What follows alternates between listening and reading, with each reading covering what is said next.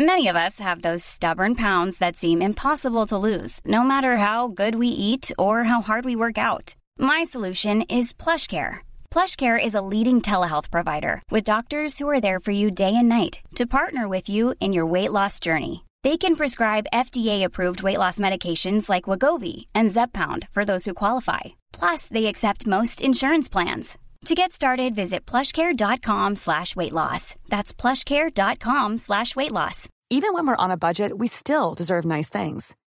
Quince is a place to scoop up stunning high-end goods for 50 to 80% less than similar brands. They have buttery soft cashmere sweaters starting at $50, luxurious Italian leather bags, and so much more. Plus, Quince only works with factories that use safe, ethical, and responsible manufacturing. Get the high-end goods you'll love without the high price tag with Quince. Go to quince.com slash style for free shipping and 365-day returns.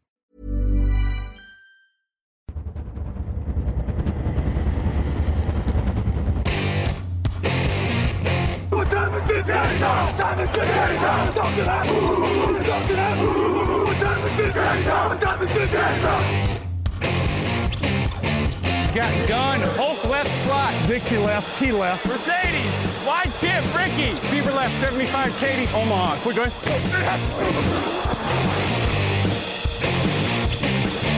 Last play of the game. Who's going to win it? Luck rolling out to the right. Dumps it up to Donnie Avery. Good! Goal line! Touchdown! Touchdown! Touchdown!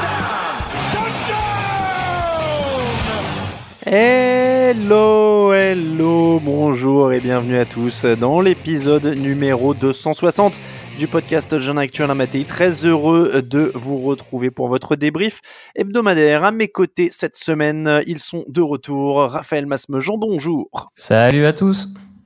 À ses côtés, Paul Oreiller, c'est Grégory Richard. Bonjour Grégory.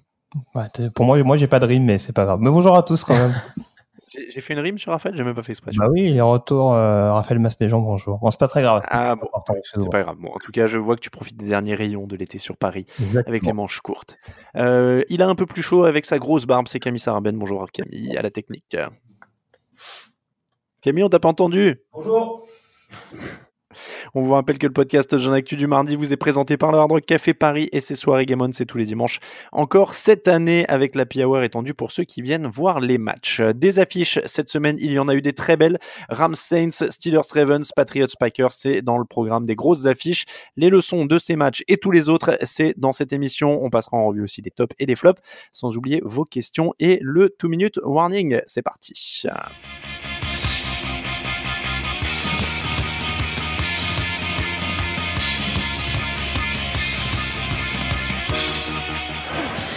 Starts in the slot. Pass is to Thomas. He's gone. Touchdown Saints.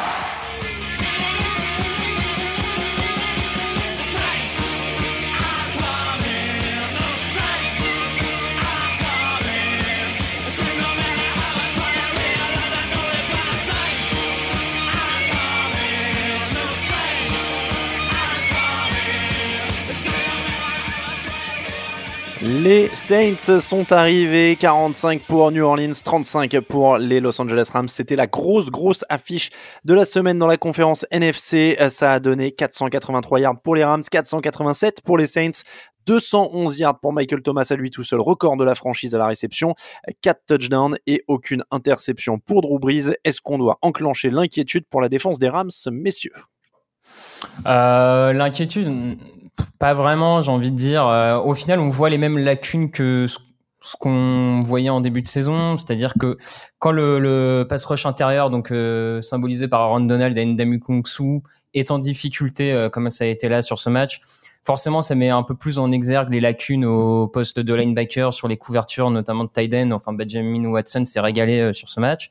Et puis il y a Marcus Peters, mais on le savait, c'est un, c'est le genre de cornerback, c'est qui tout double. Il y a des matchs, il va te créer deux pick six. Il y en a d'autres où il se fait manger, comme là, il s'est fait euh, laminer, on va dire. Oui, c'était une dégustation là. Et voilà, et pour moi, il y a rien de surprenant dans, dans cette image euh, et dans ce match de la défense des Rams.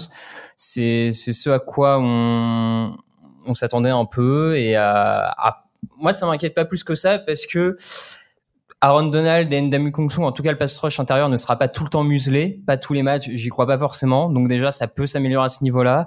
Akib Talib pourrait revenir et rapporter euh, un peu de densifier un peu quand même au poste de cornerback.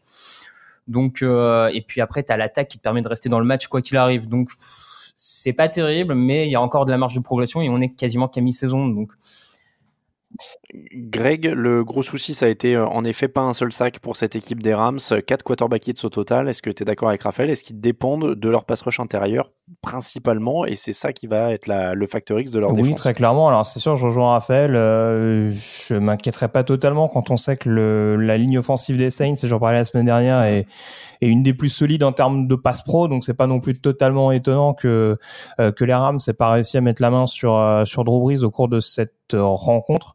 Maintenant, euh, voilà, c'est sûr que ça expose clairement euh, les deux rideaux derrière et c'est ça qu'il va falloir surveiller. Après, du côté des Saints, euh, je pense qu'il y a à peu près les mêmes interrogations que les Rams en défense. Il y a quelques signes positifs, très clairement. On a vu que sur la distance, ils avaient réussi à museler Todd Gurley, ce qui était un ce qui paraissait pas évident au début du match. Après, ils ont un petit peu ajusté le tir avec notamment un PJ Williams au poste de corner qui fait des actions décisives en fin de match. Mais les deux équipes ont beaucoup de similitudes, c'est-à-dire que elles sont capables de, de, matraquer en attaque, mais elles sont aussi, elles sont également euh, capables pardon d'encaisser énormément de, de, yards et de points et ça ça reste quand même une donnée à surveiller à la mi-saison et à quelques semaines des playoffs. Tu l'as dit, hein, la défense des Saints a limité Todd Gurley à 79 yards au total. C'était seulement la troisième fois de la saison qu'il était à moins de 100 yards. Il y a des problèmes dans les airs. Et une autre chose que tu as mentionné et qui est peut-être euh, intéressant, c'est quand même la, ligne offensive des Saints, tu l'as dit, qui est très très bonne. Et c'est quand même un des éléments dont on parle le moins finalement dans leur réussite cette saison, non? Ouais, c'est un des éléments dont on parle le moins. Et euh, sans doute à tort, parce qu'on le voit encore sur ce match, à mon avis, c'est ils font en partie la différence euh, sur la capacité à protéger Drew Brees. Euh, c'est vraiment une ligne offensive qui mélange vitesse, technique. Euh, je vous invite à voir sur sur Twitter, il y a l'ancien lineman offensif Brian Baldinger qui, qui poste plusieurs petites vidéos séquences où il analyse un peu euh, les les schémas euh, des, des linemen ou des Saints. C'est hyper intéressant et on voit que c'est c'est une ligne très complète, beaucoup de synchronisation. Donc ça aide, le jeu au sol est dominant grâce à ça. Euh, c'est clairement une des clés de, du succès des Saints. Ils sont à 8-1 maintenant. Euh, et tant que la ligne offensive est à ce niveau-là, et je rajouterais même la défense contre la course, qui moi me semble euh, vraiment sur un niveau. Et là, on, on pourrait, euh, on en parlera sans doute d'ici la fin de saison, mais euh, l'arrivée du linebacker des Mario Davis mm et venu des Jets fait énormément de bien à cette défense contre la course. Euh, ils sont premiers de la ligue en termes de yards par match encaissés à la course. Et, et j'ai d'ailleurs j'ai vu la stat passer depuis 2014 euh, à chaque fois, le vainqueur du Super Bowl est dans les trois top défenses en, contre la course. Les Saints sont premiers, donc il y a peut-être un truc d'ici la fin de saison euh, de ce côté-là qui pourrait être bien pour eux. Donc euh, voilà, les tranchées, on en revient souvent là, mais les, les, tranchées, pour le moment, les Saints dominent dans les tranchées et c'est positif. Quoi. Ouais, c'est ce que j'ai. terminer. Vas-y, euh, Grégory. Peut-être sur quelque chose que tu allais dire, Alain, mais euh, c'est vrai que le score paraît très resserré avec ce score de 45-35, mais il y a quand même ce deuxième carton où Saints euh, sont vraiment impressionnants en attaque, ont un rythme absolument fulgurant. Et alors en deuxième mi-temps, les Rams reviennent parce que c'est un petit peu une habitude en NFL, on prend un peu moins de risques et du coup après on s'expose à remettre euh, l'adversaire dans le dans le momentum, on va dire. Mais ce match-là, il se termine à 10 points, comme il peut très bien se terminer à 2-3 touchdowns d'écart entre les deux équipes. Si les Saints, on va dire, jouent un peu moins avec le frein à main en début de deuxième mi-temps. Oui, d'autant que les, les Rams ont mis 21 points de suite. Hein. Ils étaient menés 35-14 et euh, Goff est à 400 yards quasiment. Donc, euh, donc il fait pas un mauvais match. Mais en effet, les mmh. Saints s'étaient détachés euh, très certainement. Bon, ça ferait une, une, belle finale de conférence, ou en tout cas, ça ferait un beau rendez-vous en playoff si ces deux équipes se retrouvent. On enchaîne avec euh, Ravens Steelers, 16-23, 23 pour les Steelers. La FC Nord repasse du côté de Pittsburgh. Mine de rien, ça fait quatre victoires de suite. Ils ont oublié le Von Bell, ils le disent tous, ils avancent. Grégory, avant, ce, avant l'émission, tu m'as dit, il y a des choses à dire sur Baltimore. Qu'est-ce que tu mmh as vu et que tu voulais absolument dire? Bah, malheureusement, ce qu'on voit du côté de Baltimore, c'est qu'on commence à retrouver les mauvaises habitudes de la saison passée. Euh, alors, que Pittsburgh ait progressé défensivement depuis quelques semaines, on le découvre pas. Euh, par contre, on avait vu une équipe des Ravens un peu plus incisive, notamment dans la zone rouge. Euh, un Joe Flacco mm. qui, à défaut de faire des matchs à 300-400 yards, euh, jouait relativement juste. Et là, j'ai la sensation depuis quelques semaines du côté de Baltimore, et c'est un coïncide également avec leur état de forme euh, plus que relatif, que euh, il y a un manque de rythme justement en attaque, que Martin Morningweg n'arrive pas à, à, à, vraiment donner suffisamment d'impulsion à cette attaque. Et ça marche au niveau du, du jeu aérien parce qu'on a vu que Joe Flacco notamment dans la zone rouge euh, a eu quelques petits loupés euh, envers Michael Crabtree, la passe qu'il oublie vers Lamar Jackson à un moment donné alors qu'il y a le touchdown qui est quasiment ouvert. Et puis il y a un jeu au sol également avec euh, enfin qui à mon sens n'a pas été suffisamment exploité, neuf portées seulement je crois pour Alex Collins, une seule utilisation pour Gus Edwards et, Buck Allen. C'est quand même plus que moyen quand on a face à soi ce qui peut-être à l'heure actuelle est le principal rival pour le titre de division euh, dans la FC Nord. Donc euh, c'est ce que je trouvais un petit peu limité de la part de Baltimore. Raphaël, est-ce qu'il commence à faire chaud pour John Harbaugh? Ils sont à 4 défaites en 5 matchs et on a l'impression qu'il commence à arriver à court de solutions. Ouais, il, commence à faire chaud. Je le, c'est pas pour faire de la promo, mais je l'avais mis dans le papier que j'avais fait sur les coachs en danger euh, avant le début de la, saison. Un petit peu, allez. Tu peux, Avant le début de la saison, non pas, je pense, il sera pas viré en cours de saison. Et je le voyais pas forcément partir, cette, partir là à la fin de l'année, mais disons que je l'avais mis en potentiel danger parce qu'on commence à être un cycle 4 ans sans playoff du côté de Baltimore. Un nouveau manager général qui va forcément vouloir imposer sa patte à un moment ou un autre. Et puis, mine de rien, il est à la tête des Ravens depuis un long moment. On sait que les équipes professionnelles, il y a des histoires de cycle. Il y a des fois, on a besoin de changement, de passer à autre chose, amener du sang neuf, des idées nouvelles. Et, euh, et c'est pas forcément un échec pour Arbo de partir euh, à la fin de l'année. Je veux dire, ça peut être. Euh, bah, on a vu avec Andy Reid qu'à Philadelphie, moment donné, quand ça marchait plus, ça, marchait plus. C'est ça, il fallait juste s'arrêter. Et en plus, Arbo sera sollicité à la fin de la saison s'il part chez les Ravens. Je veux dire, il y a quelques franchises dans la ligue qui mm. pourraient tenter le coup Arbo parce qu'il a quand même construit quelque chose à, à Baltimore. Donc, je pense que les Ravens ça me choque pas du tout s'ils choisissent de, de, licencier Arbo à la fin de la saison. Quoi. Et trouver un nouveau cycle pour Lamar Jackson, savoir enfin comment l'utiliser, parce que là, ça commence à devenir de plus en plus prévisible. Mmh. Alors, juste pour euh, finir sur Arbo, mais euh, Raphaël, tu disais, c'est un des plus expérimentés. Il y a que trois ou quatre coachs qui sont embauchés depuis plus longtemps que lui en NFL. Euh, Marvin Lewis, Bill Belichick, Mike Tomlin, et j'en oublie peut-être un quatrième, mais il y a ces trois-là, ça c'est sûr. je crois qu'il est le quatrième, quelque chose comme ça, mais il est là en place depuis 2008, hein, donc ça fait dix ans en effet. Grégory, d'accord ou pas sur la fin de cycle? Il y, a, il y a besoin de changement?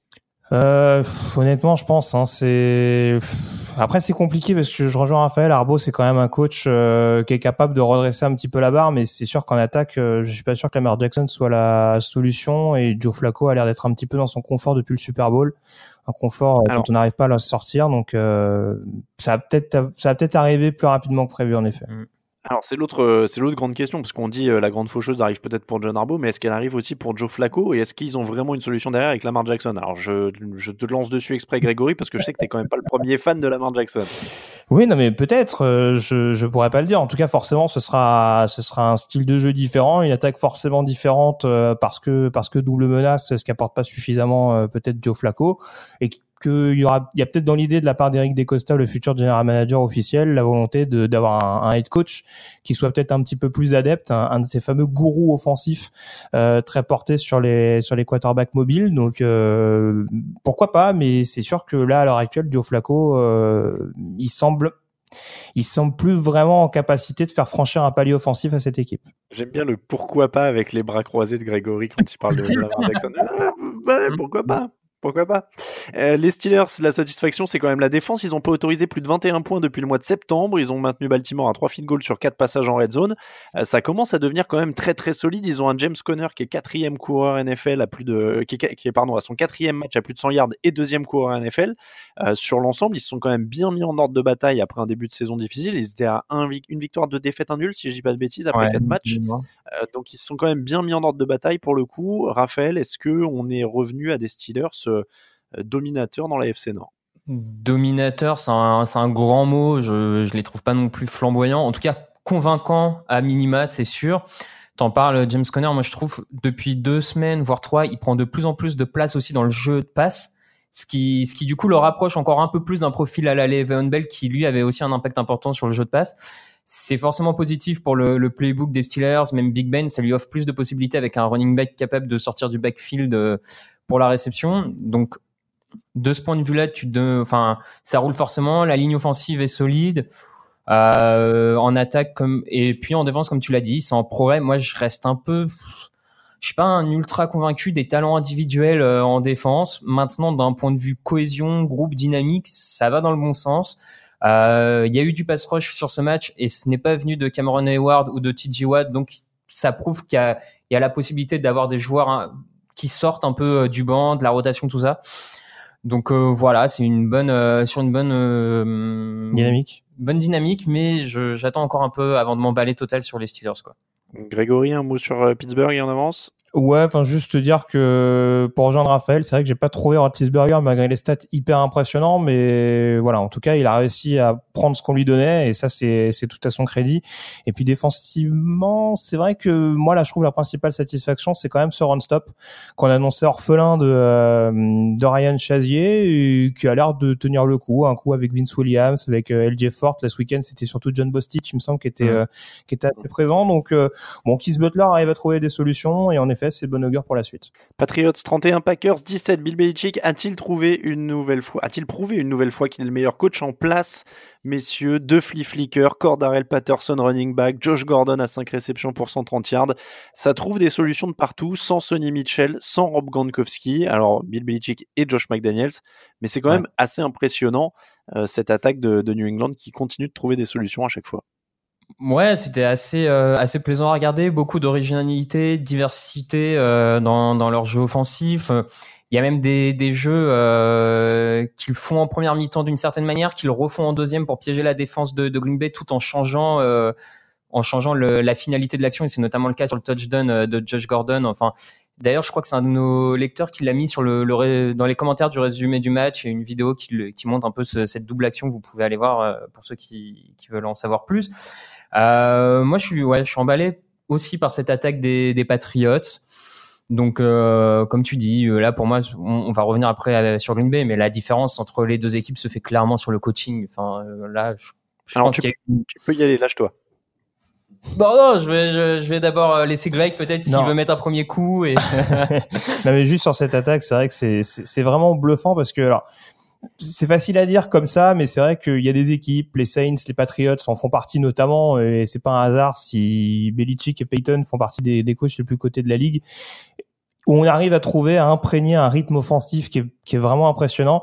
Et New England, c'est cette espèce d'équipe qui euh, va être hyper méticuleuse, hyper chirurgicale, euh, va balancer des petits jeux, des petits jeux, des petits jeux, et un coup, quand l'adversaire s'y attend pas, paf, flip flicker, double reverse, c'est euh, c'est vraiment c'est méthodique et euh, là pour le coup contre Green Bay et pourtant les Packers ont tenu pendant un petit moment, il y avait 17 partout au début Mm. du deuxième quart donc euh, les Pats se sont pas baladés non plus.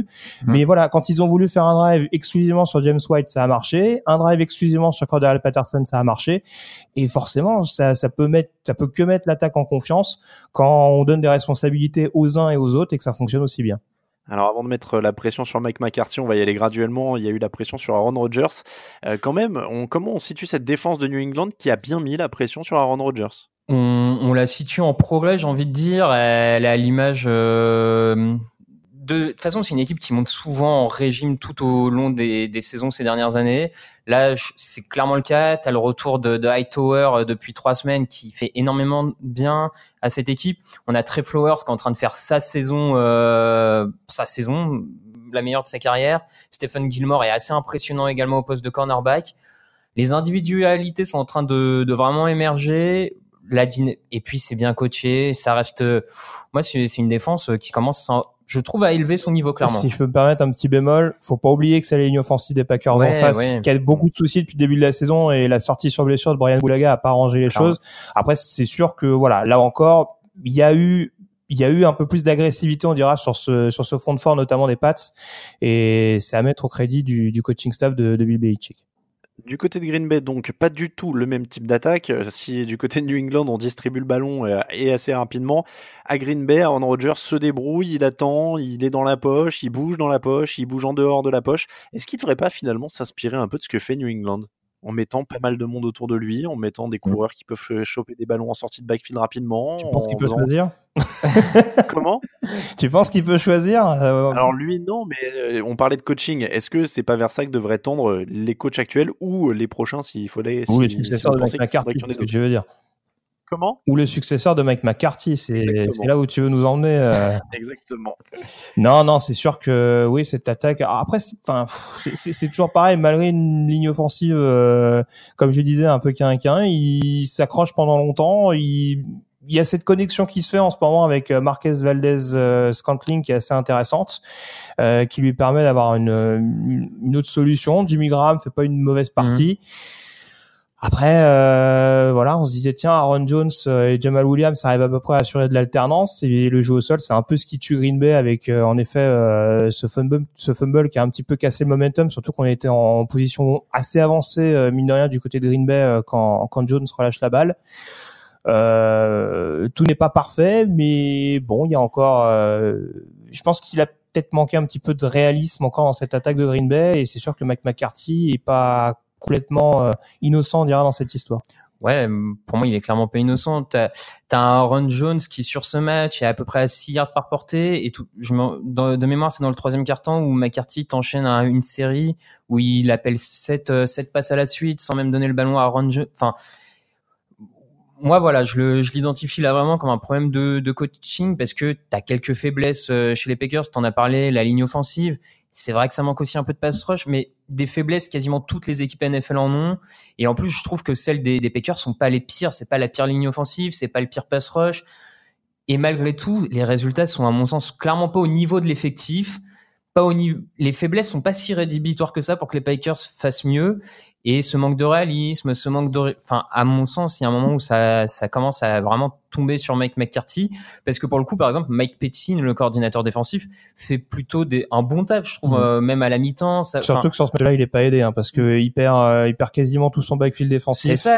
Dans la semaine, on lui mmh. enlève à Clinton Dix. Euh, mmh. Enfin, faut aussi jouer avec ça quelque part voilà, moi je là je, je, trouve que ça commence à à se voir un peu. Ouais. Ces armes offensifs, on est d'accord. Et bam, le coup près est tombé. Après Jim Harbaugh, on a viré Mac McCarthy. Décidément, quel tableau de chasse aujourd'hui, messieurs? À mon, avis, à mon avis, c'est pas le dernier d'émission. Mais c'est pas le dernier, mais cela dit, on vire Mike McCarthy, mais c'est pas pour autant qu'il pourrait pas faire de bonnes choses dans une équipe en reconstruction. Hmm. Euh, enfin, il a un top 10 des Browns, il paraît. Non, mais, ah oui. ouais, tu, franchement, les Browns repartir en construction avec Mike McCarthy, ça me semblerait pas non plus l'idée la ah plus absurde. tu vois, enfin, ouais, on est d'accord. C'est quand même un mec qui a réussi à amener son équipe au Super Bowl, qui joue les playoffs. Alors, vous allez me dire, il y a Aaron Rodgers, certes, mais mine de rien, les Packers sont non plus jamais été ridicules. Donc c'est pas un coach, c'est pas un pantin quoi. après c'est comme Arbo, il y a peut-être besoin d'un renouvellement aussi. Hein. Voilà, hmm. c'est ça, ouais. Ça fait un moment qu'il est là aussi hein, quand même, Mike McCarthy, parce que le Super Bowl c'était 2010, donc euh, ça fait au moins 8 ans. Hein. Je me demande s'il est, il, c'est pas lui le troisième, le, c'est peut-être lui, oui, c'est peut-être lui le quatrième qui manquait. Euh, ça, fait un moment. Bon, en tout cas, voilà, Mike McCarthy, le message va peut-être devoir être renouvelé aussi, mais il y avait un problème de coaching. En tout cas, clairement, dans ce match, il n'a pas été aidé par Bill Belichick, qui a quand même euh, mis en évidence la différence de niveau entre les deux. Petite pause et la suite des matchs.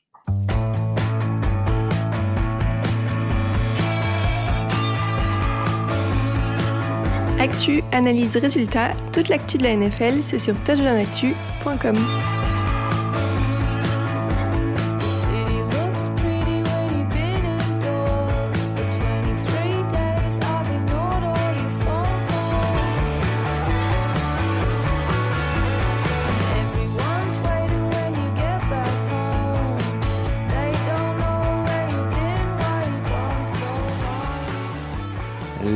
Euh, match de la semaine 9. On continue, messieurs, avec Buccaneers, Buccaneers, Buccaneers, Buccaneers, Panthers, Buccaneers, Panthers 42, Buccaneers 28. 12 joueurs ont touché le ballon en attaque, 3 touchdowns au sol, mais aucun de Cam Newton. Est-ce que North Turner est déjà le coordinateur offensif de l'année?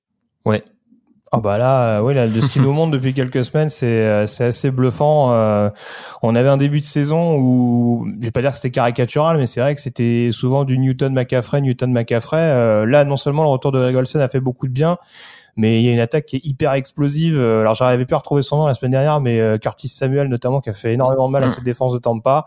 Euh, et DJ Moore bien entendu euh, qu'on découvre de moins en moins au, fil des semaines. Et puis voilà, quand une défense de Tampa qui est déjà pas au mieux depuis le début de la saison, bah là c'est sûr que ça allait être régalade en cascade comme ça a été le cas avec 42 points marqués. Curtis Samuel qui a parcouru 103,9 yards hein, sur, sa double, sur la double reverse. Ouais, c'est vraiment, euh, comme l'a dit Greg, ce que fait depuis trois semaines euh, Carolina en attaque, c'est assez bluffant. Il y a beaucoup de, euh, alors j'ai pas le terme, mais de, un peu de, de, faux signal lors des jeux avant le snap où tu as des joueurs qui bougent, qui changent de position sur le terrain. Des, vraiment Northoner utilise un playbook assez original pour le coup avec des, des misdirections un peu. Enfin, c'est c'est pas mal et ça ça change. Et puis Cam Newton a l'air vraiment de prendre une stature assez. Euh, le playbook, il a l'air de bien l'absorber. Donc euh, c'est parce que c'est parce que c'est pas lui. Enfin encore une fois, on va pas lui demander de tout ça. faire, de courir, de passer. Non mais oui, Bah, exactement, voilà, ouais. il, il se transforme véritablement en ce qu'il est censé être en tant que quarterback, en tant que franchise quarterback, en chef d'orchestre. Et ce qui est d'autant plus efficace par rapport à la menace qu'il est au sol, où là le fait qu'on ne surjoue pas pour lui, les équipes ne savent plus vraiment quand il va. Mhm. Enfin, et c'est- moi ces Panthers, plus ça va et à 6-2, je commence. Enfin, avec leur bilan, je commence à trouver que c'est une équipe qui a un calibre. euh, Mais on parlait des Saints et des Rams. Moi, pour moi, et vous en parliez déjà la semaine dernière, il me semble, les Panthers, ça peut Ah être la troisième équipe NFC. Ouais, Vous voyez, ouais. Surtout qu'ils ont une bien meilleure défense, à mon sens, que les deux autres. Mm. Attention, euh, Attention, pour. Carolina, il y a possibilité euh, d'un troisième Super Bowl dans l'histoire. Et, et voilà, et ils ont déjà atteint un Super Bowl en plus en termes d'expérience, euh, Cam Newton, etc. Ce qu'ont pas fait euh, les Rams, ce qu'ont fait les Saints euh, il y a plus longtemps, mais il y a plus beaucoup de joueurs de l'effectif qui y étaient. Il ne restait que Breeze, à mon avis. Voilà. Mais, euh, mais ils ont cette expérience-là au final. hein. C'était il y a trois ans. C'est pas si vieux que ça. C'était avec le même coach, c'était avec le même quarterback. Donc il y a clairement des bonnes choses. Newton, 19 sur 25, 247 yards, 2 touchdowns dans ce match. Donc vous l'avez dit. Ce qui est bien, c'est qu'il joue efficace quoi maintenant. C'est ça. Il n'y a plus à forcer. Euh, et, North Turner a, bien géré ça. McCaffrey a 79 yards au sol, 78 dans les airs. Les Buccaneers aiment bien jouer menés. Ils se sont réveillés évidemment une fois qu'ils étaient largement menés. Euh, C'était quand même important pour Carolina de pas lâcher un match bêtement. Ils ont tenu, euh, ils comme il le fallait. Mais, mais voilà, et Ryan Fitzpatrick, 4 touchdowns, 2 interceptions. Il n'y a pas de sol, il n'y a pas de défense. C'est les Buccaneers qu'on connaissait. Là, je pense qu'il n'y a pas besoin d'épiloguer. Oui, non, non, mais ça ressemblait beaucoup au- à la victoire de Carolina contre les Giants, justement. On pensait que la victoire était Ouais. acquise et où ils se sont fait un petit peu peur en fin de match. Mais bon, c'est, ils se sont fait beaucoup moins peur que contre New York. Et en effet, du côté de Tampa, euh, il y a encore beaucoup de choses à, à travailler et ça, on le découvre pas après ce match-là. Seahawks 17, Chargers 25, 5 victoires de suite à l'extérieur cette fois pour, euh, je vais dire San Diego encore, pour Los Angeles. Qu'est-ce qu'il leur manque pour être un prétendant sérieux? On m'a posé la question pendant le fauteuil avant ce match. Je vous la repose, messieurs. Bah, plus grand chose à mon sens. Hein. Euh, Même la défense commence à être assez complète, même si euh, on sait qu'il y a quelques blessures récurrentes, type Jason Verrett au poste de corner, mais ça c'est ça a pas forcément sauté aux yeux Mhm. euh, contre cette euh, équipe des Seahawks. Euh, alors faut dire que en l'occurrence, ce qui les a un petit peu aidés, c'est que Russell Wilson était manifestement dans un jour sans, en tout cas dans dans un jour on dira euh, un peu loin de ses standards habituels. Euh, ils sont beaucoup appuyés sur le jeu au sol, mais c'est vrai que cette défense. Alors, je sais pas si c'est le fait que Gus Bradley est le coordinateur défensif des Chargers et que du coup, il s'est peut-être ajusté, connaissant un petit peu le quarterback adverse. euh, il a peut-être brouillé quelques signaux et ce qui a un peu perturbé, ce qui a un petit peu déréglé cette attaque des, des Seahawks. Mais très clairement, je veux dire, en attaque, ça a été assez solide. Et puis en défense, malgré un premier drive où ils, où ils ont été quand même un petit peu malmenés par cette Ouais. euh, attaque de Seattle, ils se sont bien ajustés et c'est très complet. Et encore une fois, sans Joey Bossa qui est toujours parvenu de blessure, euh, sans Hunter Henry qui a priori ne devrait pas revenir euh, cette saison. Euh, pour l'instant, c'est c'est très très costaud et leurs deux seules défaites de la saison, c'est Chiefs et Rams. Donc, euh, Oui, c'est pas honteux. on pourrait terminer avec un très très bon bilan en fin de saison régulière. Ouais, je, je rejoins Greg. Il leur manque clairement plus grand chose. Moi, j'avais des doutes en- avant le début de la saison sur le, la défense contre la course. Clairement, c'est en progrès euh, à ce niveau-là aussi. Euh, Peut-être finalement, ce qui manquera un peu, malgré Rivers, c'est c'est l'expérience en playoff Mhm. par rapport à des équipes comme Steelers, Patriots, où là, c'est c'est rodé depuis tellement longtemps que que voilà. Mais euh, non, non, c'est c'est une équipe. Euh, constante. Si, ils peuvent avoir un problème quand même sur le kicker. Alors, ils viennent de Ah virer oui. Caleb Sturgis. Mm. Très bien. C'est ce que j'ai voulu dire. Mais euh, c'est c'est une catastrophe depuis 2-3 ans du côté des Chargers. Ils n'arrivent pas à régler ce problème-là. Et euh, là encore, les, les field goals manqués par Sturgis auraient bien pu leur coûter cher si les Seahawks avaient réussi à égaliser en fin de match. Euh, donc va falloir faire attention à ça parce que on on l'a vu et tu le sais bien Alain, un match peut se perdre sur un extra point raté. Donc euh, penses-tu? Il- il- alors la stat de, les stats de Sturgis c'était horrible hein, avant qu'il se fasse couper. Ça faisait le troisième match de suite qui manquait un extra point et le quatrième match de suite qui manquait au moins un field goal. Ouais. Donc c'était quand même. Ils, ils ont été patients. Possible. Ils ont été patients. Au, au niveau des stats, euh, une qu'on n'a pas donnée et qui est- que je trouve vraiment intéressante, c'est le gros boulot de la ligne offensive aussi, un 7,1 yards par course pour Melvin Gordon qui s'est vu ouvrir des boulevards. Euh, du côté de Seattle, on a aussi insisté sur le sol. euh, Chris Carson est sorti, ce qui a quand même aussi un peu fait dérailler les choses. Tout s'est arrêté en attaque. Russell Wilson a repris des sacs. Vous l'avez dit, c'était Grégory, tu l'as dit, c'était un jour sans. On, on part là-dessus et on dit que ça va rester dans l'élan plutôt positif des semaines précédentes sur les autres signaux? Ouais, alors je pense que le- coaching staff, je pense, a aussi sa part de responsabilité. Je trouve que dans le dernier cas, il y a une gestion de l'horloge qui est Mhm. loin d'être parfaite. Euh, pff, après, franchement, ça, ça se joue un peu. Alors, euh, voilà, Seattle a cette euh, cette fougue, on dira, comme ils ont habituellement en fin de match, euh, de revenir absolument. Et ça se joue quand même à peu de choses parce que le drop de David Moore, il joue quand même à très très peu. Mais voilà, je pense que Russell Wilson fera pas 15 matchs comme ça cette saison, clairement pas. Euh, et la ligne offensive, bon, oui, elle a un petit peu craqué, mais bon, en face, voilà, il y a, il y a un bon pass rush avec, je trouve, une bonne rotation sur le front fort de, de Los Angeles. Donc, euh, honnêtement, à travailler du côté du coaching staff, mais euh, tout n'est pas acheté du côté de Seattle sur ce match-là, à mon sens en tout cas. Puis franchement, la ligne offensive est tellement en progrès par rapport au début de saison où c'était très très difficile sur les dernières semaines. Vraiment, il y a eu un gros taf de Mike Solari, leur, euh, leur coach. Voilà, là ils prennent, comme le dit Greg, ils prennent 4 sacs face à un gros pass rush. C'est, ça reste quand même mieux que ce qu'il y avait en début de saison. Donc les, les Seahawks vont être Ouais. une équipe emmerdante pour le, la place de wild sixième peut-être. Ouais, backfield défensif encore jeune. On a vu que par exemple euh, Mhm. Trey Flowers sur certaines phases euh, souffrait un petit peu, mais bon ça, on- c'était à, c'était à prévoir également du côté des Seahawks. Vikings 24, Lions 9, 10 sacs pour les Vikings, record de la franchise, 17 quarterback hits sur Matt Stafford qui a été mitraillé, 3,5 sacs pour Daniel Hunter. La défense des Vikings est quand même bien revenue depuis plusieurs semaines, mais alors qu'est-ce qui s'est passé avec cette ligne de Détroit qui était quand même pas affreuse du tout depuis le début de la, saison? La ligne offensive était un petit peu meilleure, mais qu'elle a l'air un petit peu tributaire de, petits pépins physiques. Taylor Decker a l'air de, de retraîner un petit peu la patte euh, par rapport à la blessure qui l'a gêné l'année dernière. TJ Lang également, ça a l'air de souffrir un petit peu à ce niveau-là. Mais c'est sûr que forcément, après, c'est ça joue sur beaucoup de paramètres. Le jeu au sol a été inexistant contre en plus un run stop qui est habituellement performant. Et puis voilà, apparemment on en veut à Matthew Stafford. Je pense qu'il y a un contrat sur sa tête. Euh, 10 sacs sur ce match-là. Alors il fait pas un bon match. Ouais, il est pas tout le temps innocent sur les sacs. Hein. On est d'accord. Il- Une jolie passe option euh, sur le fumble, euh, un petit peu désespéré, genre Carrion, vas-y. euh, moi j'en ai assez pris sur la tronche, mais bon voilà, c'est pas, c'est sûr que ça fait un, un petit peu tâche. euh, alors qu'on a l'impression que la défense, paradoxalement, euh, s'est réglée avec l'arrivée de Damon Harrison. C'est un bon match. ouais. Offensivement, ouais, se proposer une telle copie euh, contre une équipe de Minnesota euh, défensivement costaud, c'est un petit peu rédhibitoire. Est-ce qu'on se met à croire à l'apport de, David de Dalvin Cook pardon, du côté de Minnesota? Une grosse course, 4 réceptions en plus. Ouais, il fait une grosse course. Hein. Ouais, Euh, c'est c'est une grosse course. Euh, On, il est quand même habitué aux pépins physiques. On, on va aussi attendre euh, de ce côté-là. Mais effectivement, la- l'attaque des Vikings n'a pas été très bonne sur ce match. Mm. Euh, que ce soit Cousins, ses receveurs euh, plutôt en difficulté. Et là, ils doivent vraiment cette victoire-là, leur défense qui qui vraiment ridiculise euh, l'attaque euh, l'attaque des, des Lions.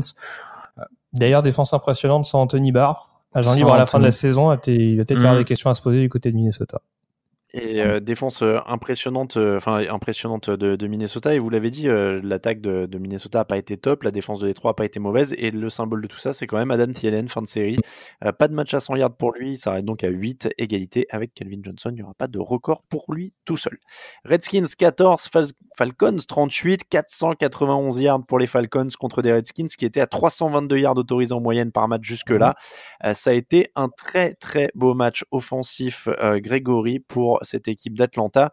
Euh, Julio Jones a marqué son premier touchdown. Calvin Ridley est encore allé euh, dans la end zone. Ils sont à 7 yards de moyenne par course, si je ne dis pas de bêtises. En attaque, c'est plutôt bon. Et donc, vous pouvez jubiler. Steve Sarkisian a terminé sa période d'adaptation. Ça repart, c'est bon, tout va bien. Ouais, bah alors manifestement, la bye week a fait du bien. Euh, en effet, a priori, il y a eu des ajustements qui ont été faits. Après, c'est sûr qu'offensivement, ils ont continué sur ce rythme-là. Je pense que Steve Sarkisian surtout a arrêté de de d'essayer de jouer physique. Je pense surtout au niveau du jeu au sol. Euh, c'est beaucoup dans, je sais pas si c'est français, mais c'est beaucoup dans l'illusion, dans le voilà, dans dans l'esquive, on va dire, pour euh, justement avaler les espaces. Et euh, euh, notamment euh, Calvin Ridley ou Tevin Coleman sont des experts dans ce dans ce domaine-là, et, et ça s'est vu. Euh, après, défensivement, il y a un peu de mieux. Euh, Atlanta a été un peu aidé par euh, des blessures en Ouais. cascade sur la ligne des, des Redskins. Mais en tout cas, ils ont fait le boulot. Ils ont été capables de mettre suffisamment de pression sur, sur Alex Smith et de bien contenir Adrian Peterson. Euh, Raphaël, euh, bon, pardon, excusez-moi, ça a coupé un petit peu. 17 yards en 9 courses pour Adrian Peterson. Est-ce que ça résume euh, la philosophie quand on défend les Redskins? C'est oui, ça résume un peu. Après, comme l'a dit Greg, là, il y a- ils perdent quand même leurs deux gardes titulaires, Brandon Scherf et euh, Sean Levao, ouais. en cours de match. Forcément, ça- il y a un impact sur le jeu de passe, sur le jeu de course. Euh, mais c'est voilà, c'est c'est ces Redskins là. En tout cas, offensivement, c'est un peu ce qu'on voit depuis le début de la saison où t'as un Alex Smith qui fait le minimum syndical, mais qui est pas capable d'aller porter plus loin euh, l'attaque. Ah, là, il est à fond sur l'échelle, Alex Smith. Depuis son retour à, ouais, à Washington, il a retrouvé les standards. Là. Ben c'est ça. Et Peterson bien bloqué, donc ça, en attaque, il s'est rien passé. Et puis leur défense a totalement volé en éclats. C'est pas forcément une honte face à une telle attaque qui a, qui a sur le papier tellement de talent quand même du côté d'Atlanta. Mais euh, moi, voilà, de toute façon, les, les Redskins, ils sont à 5-3 ils ont, ils vont pouvoir encore gagner quelques matchs grâce à la NFC Est, mais je trouve pas que ce soit une vraie équipe. Euh... Ah, en playoff, ça, ça peut être limité à un moment donné. Ouais, voilà. Ah, c'est limité, mais c'est pas, ça reste solide sur les lignes. Il y a, il y a des bases.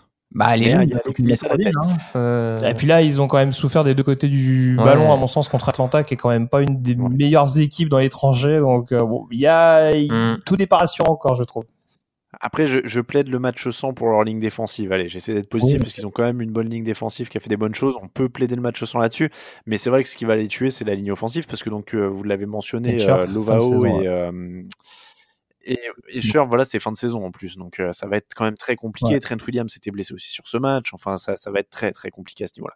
Euh, Browns 21, Chief- Chiefs 37, Pat Mahomes 29 touchdowns et 3185 yards sur ses 10 premiers matchs. C'est un record à chaque fois. Euh, Karim Hunt est énorme après un début de saison timide. 141 yards en 19 courses, 2 touchdowns au sol, 1 touchdown dans les airs. Si Karim Hunt en plus maintenant est inarrêtable comme ça, c'est quand même très très compliqué.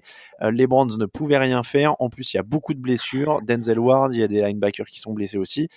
Est-ce que on peut pas tirer quand même un petit positif de ce match pour Cleveland avec un Baker Mayfield à 29 sur 42, 297 yards, 2 touchdowns, une interception il y a eu euh, des lancers rapides, il y a eu beaucoup de courses et ça a l'air d'essayer de gérer pour le mettre dans des bonnes conditions et c'était plutôt un bon match pour lui, non? Euh, oui, enfin, en, tout- en tout cas, très clairement de ce qu'on a vu offensivement avec euh, l'arrivée, euh, enfin en tout cas la promotion du nouveau coordinateur offensif Freddy Kitchen, c'est que on utilise beaucoup plus Duke Johnson, Mhm. on écarte un petit peu plus le, le jeu euh, aérien et ça, ça a été assez solide. Je me demande si Johnson finit pas meilleur receveur de l'équipe. Ouais. Il termine au moins avec un TD sur le match, donc euh, c'est sûr qu'avec un- en plus un Nick Chubb qui a été assez solide au sol. Bon, offensivement, euh, tout n'est pas acheté du côté de Cleveland, mais voilà, euh, Greg Williams, c'est pas un magi- c'est pas un magicien non plus. Euh, la ligne offensive, elle est toujours aussi poreuse et euh, il y a eu Mhm. quelques sacs, il me semble, pour pour cette défense de, de Kansas City. Euh, voilà, il va y avoir du travail à faire et puis quand on tombe sur ce type d'attaque des Chiefs euh, aussi bien huilé euh, que ça peut l'être depuis le début de la saison, voilà, encore une fois, Cleveland, on sait que le- la route est longue. Raphaël, les conversions à deux points sur tous les touchdowns, ça te parle? Ça, ça me parle euh, pour euh, pourquoi pas c'est Je je comprends pas d'où c'est venu pour Cleveland, alors j'essaie de. il doit enfin ça, ça doit être lié au kicker Je- j'avoue que là j'ai pas la il est Je pas un pense peu que Greg blessé Williams n'aime pas le kicker. non mais il est euh, peut-être un peu blessé genre ça, enfin sur ce match, Ah, j'ai peut-être raté ça, ouais. J'ai Je- mais j'ai pas pas compris suivi pourquoi le ils ont tenté toute euh, sur euh, sur une il voulait potentielle peut-être pas donner blessure de mais prime à son kicker. Ouais, j'en sais rien. Euh, non, mais après, c'est c'est les Browns. euh, De toute manière, c'est c'est un peu compliqué quand même. Hein. Euh, Euh, Freddy Kitchens, qui est un élève de Bruce Arians, non Si je dis pas de bêtises, euh, j'avais Mais- mais- passé par Arizona. globalement, leur premier match sans Hugh Jackson et Todd Haley, j'ai trouvé que c'était peut-être leur match le plus convaincant offensivement. Donc, euh, à mon sens, c'est pas loin d'être une bonne nouvelle quand même pour cette équipe. Après, il faudra voir euh, sur euh, ce que décident la- les dirigeants, confirmation ou non de Greg Williams. J'ai un peu du mal à y croire, surtout qu'il y a des gros poissons euh, qui arrivent sur le marché d'ici la fin de la saison. Euh, Et puis t'en parlais Alain, cette perte des cornerbacks, c'est Ouais, un petit c'est peu dommage. Il y a vraiment ça. EJ Gaines aussi qui est blessé euh, juste avant de recevoir Atlanta, c'est peut-être pas le meilleur timing qu'ils Non, ont clairement. choisi. ouais. Bon, et, et je vous conseille, si vous êtes en, euh, si vous lisez l'anglais, en tout cas, euh, sur mmqb.com, il y a un récit des derniers jours de Hugh Jackson, euh, entre paranoïa et, et trucs, euh, et une histoire avec Baker Mayfield au centre du jeu, etc. C'est un petit roman d'espionnage. Il y a un gros article sur mmqb.com qui est, Par qui contre, est plutôt pas mal. juste Alain pour la précision, euh, on s'est beaucoup arrêté sur Julio Jones. Ryan Reynolds here from Mint Mobile. With the price of just about everything going up during inflation, we thought we'd bring our prices down. So to help us, we brought in a reverse auctioneer, which is apparently a thing. Mint Mobile unlimited premium wireless. Ready to get 30, 30, bit to get 30, bit to get 20, 20, 20, bit to get 20, 20, bit to get 15, 15, 15, 15 just 15 bucks a month. So, Give it a try at mintmobile.com slash switch. $45 upfront for three months plus taxes and fees. Promo for new customers for limited time. Unlimited more than 40 gigabytes per month. Slows. Full terms at mintmobile.com. There's never been a faster or easier way to start your weight loss journey than with PlushCare. PlushCare accepts most insurance plans and gives you online access to board-certified physicians who can prescribe FDA-approved weight loss medications like Wigovi and Zepbound for those who qualify. Take charge of your health and speak with a board-certified physician about a weight loss plan that's right for you. Get started today at plushcare.com slash weight loss. That's plushcare.com slash weight loss. plushcare.com slash weight loss. J'ai pas creusé le truc, mais je serais curieux de voir le rendement de Jarvis Landry à Cleveland. Euh, il est souvent utilisé dans les tracés intermédiaires, mais j'ai pas la sensation qu'il soit vraiment aussi Mhm. décisif que ce qu'on pouvait en attendre du côté de l'Ohio. Mais euh, c'est juste comme ça au passage. Bills 9, 40, euh, Bears 41, gros score, mais surtout gros match de la défense des Bears, 4 ballons volés, 2 touchdowns, sans Khalil Mack, euh, Kyle Fuller a 3 passes déviées et une interception, c'est leur force. Du coup, je vais changer de sujet. Greg, ça faisait longtemps que je t'avais pas demandé ton avis sur Michel Trubisky. Enfin, Michel Trubisky, tu veux mon avis? Je m'attendais à une autre question. Il est débrouillé. non, bah écoute, euh, sur ce match-là, il a pas forcé son talent. Hein. Il y a quasiment la défense euh, qui marque deux touchdowns euh, Ouais. euh, d'entrée. Donc après, euh, Et, qui, et qui permet en plus à chaque fois l'attaque de Chicago de repartir Oui, mi-terrain ça. quasiment. Et il démarre sur les 20 yards des Bills. euh, je pense que ça va. Il était plus Ouais, ou moins confort. pas- Mais euh, Alors, ils, ils ont, ils ont gagné que 190 yards et 11 Ah bah- first down, hein, les Bears, sur Ah ce oui, match. oui, hein. bah, il y avait, il y avait pas grand chose de plus à faire. euh, Enfin, bah, Buffa- Bu- c'est- c'est c'est presque ça qui est rageant pour Buffalo, c'est qu'ils sont plus productifs offensivement. Après, il y a des il y a des pertes de balles euh, qui sont clairement fatales. C'est- Et alors, je suis désolé, messieurs. Je veux bien qu'on tape sur mon, sur mon grand copain ouais, Nate ouais. Mais alors là, les trois interceptions. Ouais, ouais. euh, ah, il y en a une qui est un peu vilaine, a- mais. Oh, mais, euh, mais la- clairement, la- celle où en tout cas le ballon rebondit sur le receveur. les trois interceptions, euh, pour moi, elles sont relâchées par les receveurs. Et, et le, Ouais, le fumble, ouais. c'est le receveur aussi Ah qui oui, ça, le fumble- oui, non, ça euh, clairement, ouais. bah, c'est- Alors, moi, j'allais le défendre d'une autre manière. J'allais vous donner la stat d'Adrian Peterson sur les trois derniers matchs. 24 courses. Tu parles de 24 Sean. McCoy Le Sean McCoy. Le jeune McCoy. Adrian Adrian. Peterson. Quoi, j'ai dit? c'est pas, ouais, Ouais, C'était la, la mauvaise. Le Sean McCoy sur les trois derniers matchs, Alors, justement, 24 courses, 24 yards. C'est, non, mais Non, c'est, là plus aussi j'allais, j'allais y venir parce que je fais la blague sur Nathan Peterman, mais 49 ballons lancés par Nathan Peterman. Ah, mais, euh, je, je, je j'ai saison que j'étais pas un fan de Brian Double, le le coordinateur offensif, Ah, mais là. là. je sais pas ce qu'il fume, mais c'est de la bonne parce que t'as Sean McCoy et Chris Ivory, tu leur donnes 16 ballons, et Nathan Peterman, qui, qui, qui est passé troisième quarterback, qui ne joue que parce que Derek Anderson est blessé et que Josh Allen également est sur le chemin du retour, tu lui fais lancer 49 ballons. Ouais, non, c'est. C'est, c'est- ça s'appelle du masochisme chez moi. J'avais prévu de titrer ce podcast sur les Ravens, mais finalement, je sais pas ce que fume Brian Dabble, mais c'est de la bonne, ça fait un bon titre aussi. C'est vrai que c'est pas mal, ouais. Être- C'est un titre incitatif. La, la défense, Non mais oui. elle, elle, elle, elle est Ah, efficace, coup, quoi, ouais, mais tu fais pas lancer 49 ballons à Peterman, c'est pas possible. Non, c'est c'est vrai que c'était un peu, euh, un peu catastrophique à ce niveau-là.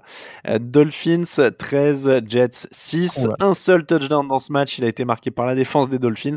Est-ce que les Jets doivent protéger un peu Sam Darnold en le mettant sur le banc? C'est une question que je vois revenir pas mal dans les médias US. Ouais, j'ai- lu ça un peu. Je comprends pas très bien l'idée. euh, en, en dehors d'une potentielle peur de blessure, mais enfin, clairement, c'est un rookie. Il a besoin d'apprendre sur le terrain. Puis il crée de la connexion avec sa ligne offensive, ses receveurs. Enfin, c'est important. On sait très bien tout ça. Il y a aussi une histoire de synchronisation entre les joueurs. De voilà, il fait des erreurs, euh, mais enfin, quand quand on est à marquer 6 points, c'est pas juste Sam Darnold qui a un problème. C'est toute l'attaque globalement qui a un problème.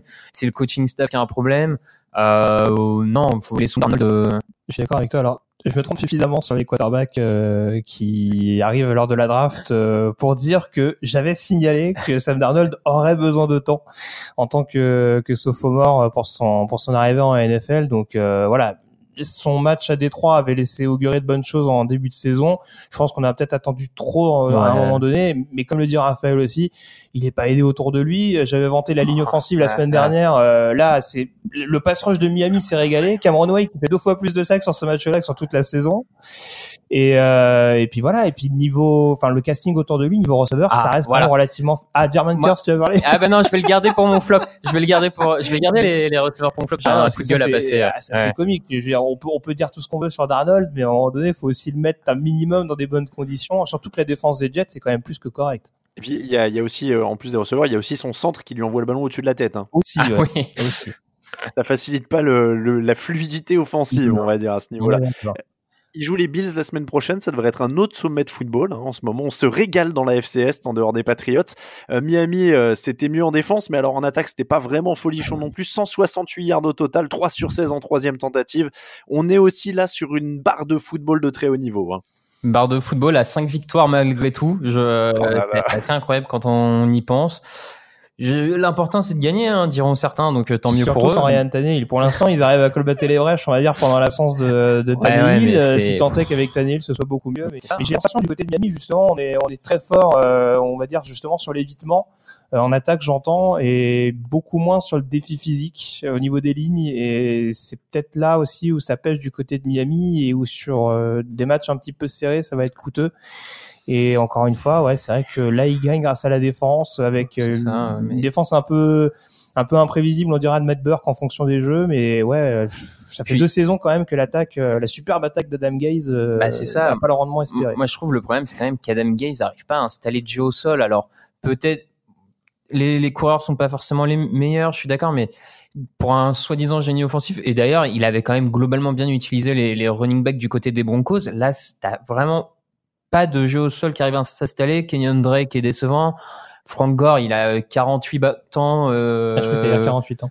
Ouais, bah, enfin, 48 ans, on pourrait même le dire. Enfin, il, il, il- il rend encore bon service, il a encore un très bon niveau. hein, Oui, et- mais- et, et même lui, pour le coup, il est surtout utilisé sur des tracés screen. Il est pas forcément Voilà, utilisé pour aller dans le je- paquet parce que je pense aussi qu'il a encore que un peu de puissance et- on a compris du côté de Miami que c'était plus ou moins voué à l'échec, surtout avec les problèmes de blessures qu'ils ont depuis Donc, le début de euh, ouais, saison. je, bon.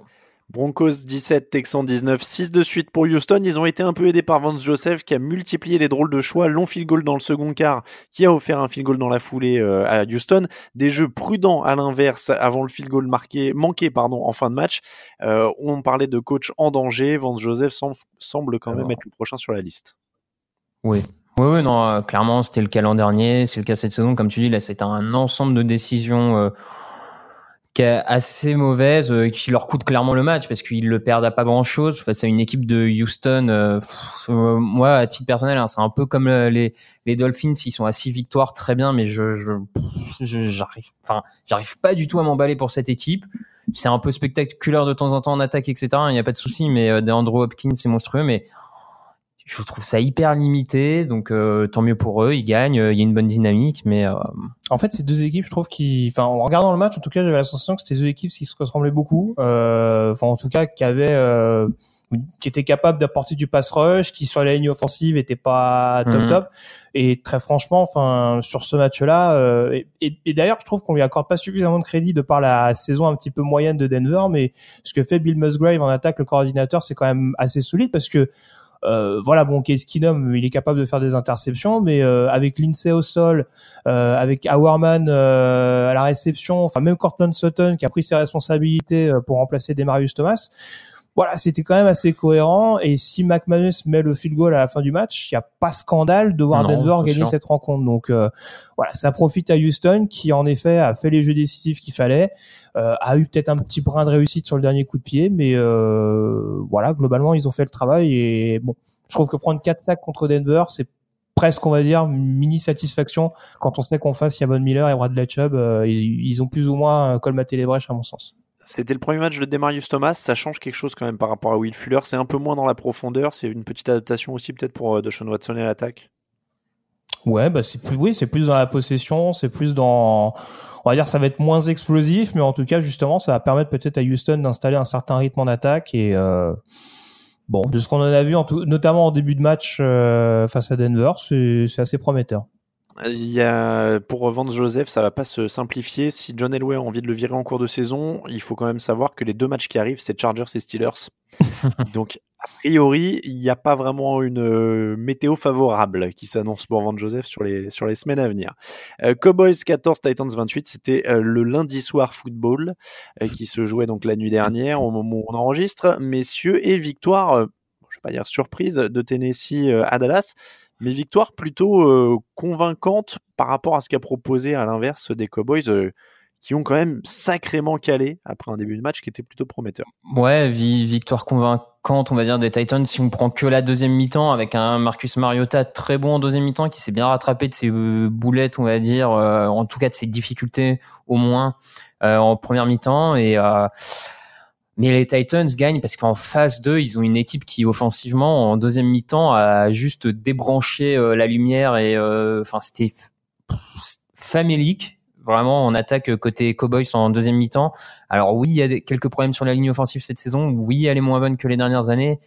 Mais euh, bon, moi je continue à être très très sceptique sur ce que Dak Prescott peut apporter à cette équipe de manière globale pour en faire un prétendant à quoi que ce soit. Euh, quand Ezekiel Elliott est pas en énorme forme, qui fait pas euh, plus de 150 yards, euh, bah voilà, c'est tout de suite plus compliqué. Jason Garrett, euh, je, moi, j'ai abandonné. Hein. Je- je- franchement, j'arrête d'en regarder. encore Florent Raphaël, il est dans la charrette, euh, Jason Garrett. Ah bon, euh, moi, ça, ça ferait longtemps. C'est même le jet là. Je... Non, mais bon, les Cowboys, ça me surprend pas. euh, qui leur visage dans ce match ne m'a pas surpris plus que ça en vrai. Donc, euh, La vraie chose, Greg, c'est quand même la blessure de Lee. On ne l'avait pas vu venir celle-là.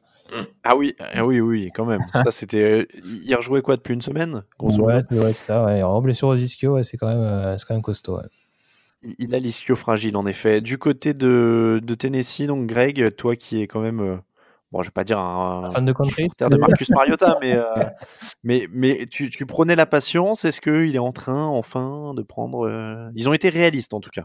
Oui, alors euh, comme le disait Raphaël, c'est sûr que je pense à un moment donné du côté de Dallas, l'attaque a un peu contaminé tout le reste de l'équipe, donc ça a peut-être aidé Marcus Mariota à marcher un peu sur l'eau, mais c'est sûr qu'ils ont retrouvé leur jeu au sol. Là, très clairement, Mhm. à l'instar d'Atlanta dont je parlais tout à l'heure, la bye week a fait du bien et euh, on a réussi notamment à bien faire performer euh, Dion Lewis, euh, qui a eu le même rendement à peu près, euh, même supérieur d'ailleurs à, à Ezekiel Elliott. Donc euh, voilà, il y a eu cette alternance au niveau de l'attaque de Tennessee qui a été vraiment euh, précieuse. Et voilà, et on a vu quelques jeux intéressants. Je pense notamment à cette shovel pass. euh, c'est Jonu Smith, je crois, qui fait le qui fait le touchdown à un moment sur cette espèce de jeu Mm. croisé euh, en zone rouge. Donc euh, voilà, il y a un petit peu mieux au niveau de cette attaque de Tennessee. Euh, la défense, on découvre pas qu'elle est capable justement de de limiter euh, les attaques euh, comme ça a pu être le cas euh, ce lundi. Donc euh, voilà, Tennessee qui est à 4-4, qui se relance un petit peu. Alors l'écart se creuse avec Houston. Mais pourquoi pas euh, Ça a l'air d'être assez homogène, euh, peut-être pour ouais. la sixième place de Mm. l'AFC. Sait-on jamais euh, S'ils prennent un bon virage, ce sera à surveiller. Dernier match de nos résumés 49ers Raiders 34 à 3 pour Ah les oui. 49ers. Ouais. Nick Mullens, l'homme qu'on n'avait pas vu venir cette semaine, la grosse surprise. Euh, J'ai pas mal insisté dans le fauteuil quand euh, j'en ai reparlé sur le coaching et le jeu au sol. Moi, c'est quand même ce qui m'a impressionné. Euh, Kyle Shanahan sait mettre ses quarterbacks dans des bonnes dispositions, même quand les mecs débarquent de nulle part. Ouais. Ouais. Et même quand ils jouent des défenses. Euh... Bon, alors après, il y a l'implosion des Raiders. aussi, quoi. Ouais, légèrement sans pass rush, euh, légèrement sans, sans run stop. Enfin, bon, c'est ouais, c'est un peu la fête au village du côté de, de Auckland et ça s'est vu offensivement et défensivement d'ailleurs, hein, parce que Ah oui, oui, euh, oui, Derek Carr prend 7 sacs, je crois, sur le Ouais. match. Je sais bien que la défense des Niners soit pas mal depuis le début de la saison, mais Malédiction Tom Cable aussi hein, pour la ligne offensive des, des Raiders. Euh, bizarrement, ça se passait pas bien du côté de Seattle. Il a, il arrive Je cette vois saison. T'a donné un chèque avant le début de Non, non, mais il arrive cette saison à Auckland et la ligne offensive d'Auckland, qui était bonne ces deux dernières années, est catastrophique Alors, cette saison. les deux tackles, Moi, faut je- pas oublier que c'est des rookies aussi. Hein. Euh, Ouais, Colton ouais, ouais. Miller et Brandon, Ouais. surtout Brandon Parker, euh, Ouais, qui a très- beaucoup ouais, souffert euh, contre. Cassius Marsh. euh, Très bien. Bon, mais c'est sûr que oui, il y a beaucoup de choses à travailler du côté d'Auckland et Derek Carr, il a l'air perdu dans tout ça. C'est euh, assez incroyable. Je, je retiens aussi comme titre potentiel, c'est la fête au village à Auckland. Je- je- J'aime bien celui-là. Celui-là, il est pas mal aussi. Non, mais ça résume bien euh, l'état actuel Ouais. de cette franchise. Non, Après, mais euh, c'est- Auckland, c'est euh, maintenant, il faut parler de 2019. hein. Je pense que ça sert à rien de Ah oui. arrêter de parler Auckland cette saison. Je pense qu'on mais, mais là, je crois que les, les gens sur le site, et dans les commentaires et même dans l'équipe se partagent en deux grands groupes. Ouais. Il y a les gens qui pensent que John Gruden a un grand plan secret qui va euh, réussir sur 10 ans, et il y a ceux qui pensent que tout est déjà fini. Ah non, non, pas, pas forcément réussir, mais moi, je- moi je lui laisserai au moins le bénéfice du doute l'an prochain. Voilà, il détruit, euh, terre brûlée, et on Est-ce que je peux me permettre une théorie, Alain, juste deux minutes avant qu'on enchaîne avec le, le top et le flop euh, Faut se rappeler quand même que John Gruden n'est pas parti en bon terme euh, d'Auckland lors de son premier passage. Est-ce qu'il n'y a pas un sabordage en règle? détruire, euh, oh je, je me commence vraiment à me poser la question parce que c'est tellement grossier que je commence vraiment à me dire que il est il est en train de leur dire bon bah voilà vous m'avez viré comme un comme un moins que rien au début des années 2000 bah voilà vous allez payer Le mec, le, le mec a mis 10 ans à réfléchir sa vengeance, chaque détail, et en fait. euh, je, je pense que, je pense que d'ici la fin de ça l'année. ressemble à du Grodon hein. Comment? Ce serait machiavélique mais ça ressemble à du Grodon hein. Et j'ai envie de te dire, je pense que d'ici la fin de l'année, à ce rythme-là, il déménage et euh, il déménage. Il démissionne en écrivant juste euh, un petit mot sur une serviette comme avait fait euh, Bill Belichick avec les Jets. Voilà. C'est peut-être c'est peut-être la dernière étape. Bon, il va attendre 3 ans quand même, attends que le sévice continue un peu. Ouais, et puis s'il attend 2-3 ans, ça fait 20-30 millions aussi. Hein, donc il y, a de quoi, y a de quoi attendre aussi. on passe au top et au flop.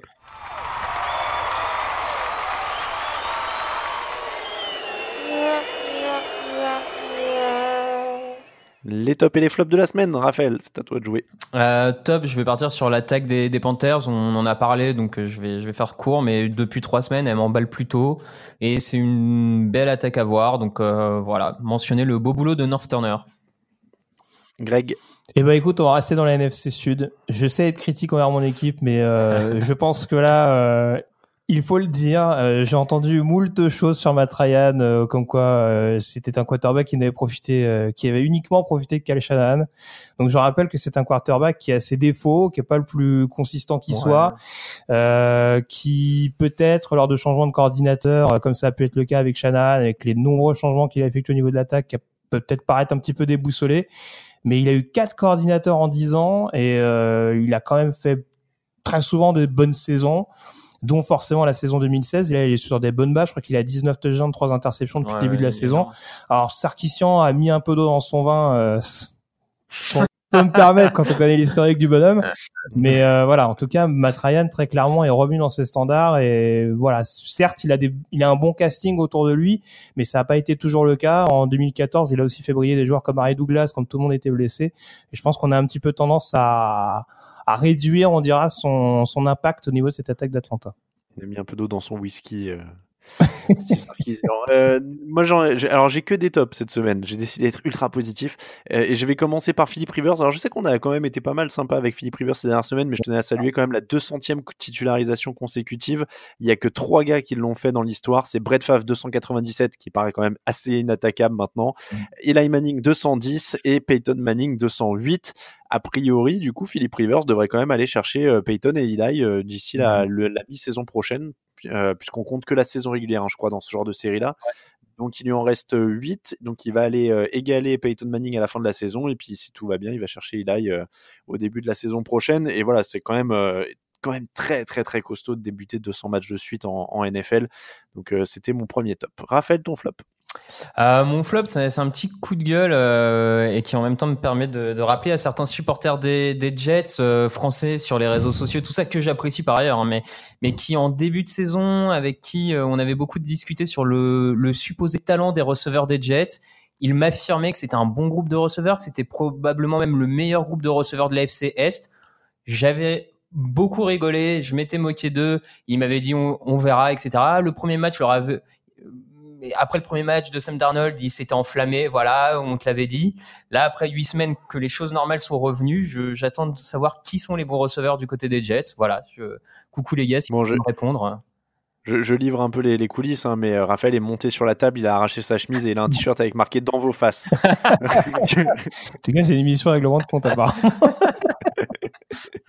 non, je plaisante, il a gardé sa chemise. Euh, Grégory, ton flop bah, ça c'est pareil, euh, je suis consterné quoi. La ligne offensive de, des Lions, euh, voilà. Où va s'arrêter la cabale Matthew Stafford? Je ne sais pas trop. on en veut au meilleur quarterback de 30 ans. J'ai changé la nomination aussi hein, parce que plus les semaines passent, plus moins ça devient crédible. Donc voilà, je, je suis avec toi, Matt. accroche-toi. Euh, et moi, alors tiens, si c'est un flop, je vais, je vais, je vais faire un flop pour faire un top. Euh, mon flop, c'est la NFL qui va assurément sanctionner Kevin Bayard, qui a quand même signé la célébration d'interception de la semaine en allant célébrer sur l'étoile des Cowboys. C'est ça qu'on veut voir, mon gars. C'est de la, c'est de la provocation.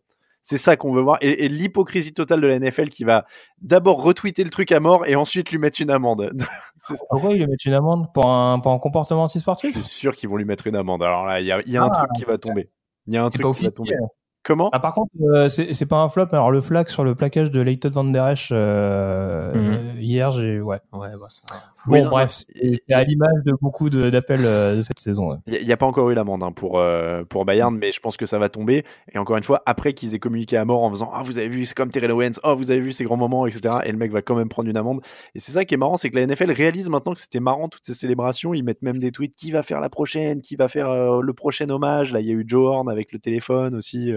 du côté des Saints. Moi, je trouve ça vachement cool. C'était génial. Ouais, Oh, la danse, la chorégraphie. Ouais, euh, aussi, aussi. Mais donc voilà, mais euh, gros gros euh, gros gros coup de cœur pour Kevin Bayard et la célébration sur l'étoile des Cowboys.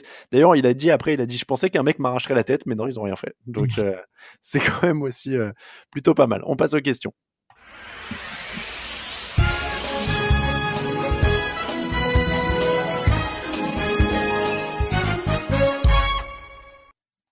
J'ai les questions, messieurs. Je vous les pose. On est parti. Question. Allez, c'est pour faire plaisir à Greg.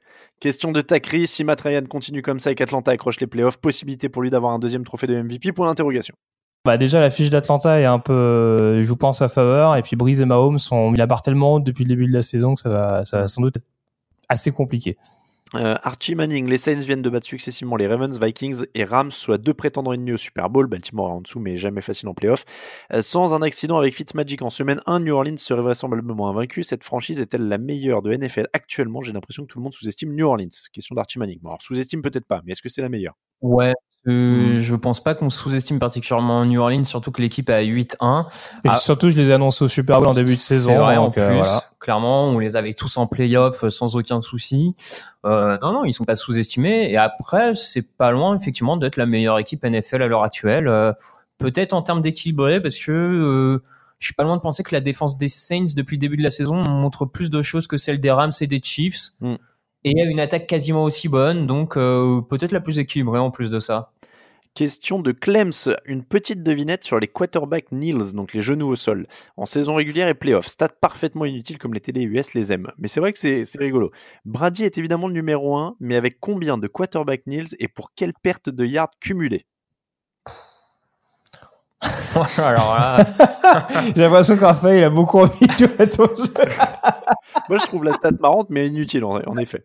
Alors, je, je vous fais pas durer le suspense, il a posé qu- 242 fois le genou au sol pour 254 yards perdus. Euh, qui sont les trois poursuivants depuis... Est-ce qu'on sait combien Kaepernick en a perdu en posant le genou Ah oui, non, bah, il a perdu une carrière, du coup, ça compte pas. Ah oui. Euh, Ah, Euh. Ça, ça compte. c'est pas mal aussi. Ouais. Qui sont les trois poursuivants depuis 1994 Qui a posé le plus de genoux au sol? Bah, du coup, tu dois avoir Peyton Manning, Ouais, euh, Breeze. Rodgers, Breeze. Breeze, Manning et Roethlisberger. Ouais. Ah. Euh, 203 pour Breeze, 200 pour Manning et 195 pour Ben Roethlisberger. Euh, question, question de Lambeau Squirrel. Au, au sujet de la passe vers l'arrière ratée de Stafford, il s'agissait sûrement là d'une mauvaise improvisation, mais ne pensez-vous pas que ce type de jeu bien préparé et appelé à des moments clés pourrait se montrer très efficace? Je comprends le, le risque de turnover, mais on en voit aussi sur des end-off tout bêtes. Ah oui, bah de toute façon c'est euh, ça arrive que ce soit que ce soit utilisé surtout avec des quarterbacks mobiles. Hein. Euh, je sais que Raphaël adorait voir ça tous les week-ends en NCA, donc euh, non mais oui non bien sûr que ça ça peut ça peut être utile. Après faut des faut des quarterbacks voilà. qui aient une bonne lecture de jeu et qui soient suffisamment mobiles pour le faire. J'ai pas la sensation que Matthew Stafford ait vraiment Après, tu- bien lu ce qui était en train de se passer au moment où il a adressé sa passe vers l'arrière. Pour, pour le coup, c'est c'est pas son arrière là. Tu pourrais aussi l'imaginer sur des jeux entre deux receveurs avec des routes qui se croisent. Enfin, tu pourrais Ouais, le voir un peu plus loin, mais ça demande beaucoup d'entraînement. Ça... Et puis, il y a, en NFL, on martèle tellement tout le temps, les coachs le martèlent tout le temps que euh, perdre la bataille des turnovers, c'est perdre le match. Que la peur du turnover sur ce genre de Hmm. passe, à mon avis, bloque les 99% Oui, c'est sûr parce qu'il y a la quoi. transmission du quarterback qui est importante. C'est, enfin, c'est exactement comme les, Mhm, comme les passes, euh, comme les jeux toss euh, que j'adore Mhm. là, les petits, les petits ballons qu'on lance Ouais. le running back vers l'arrière. Ah oui, hein.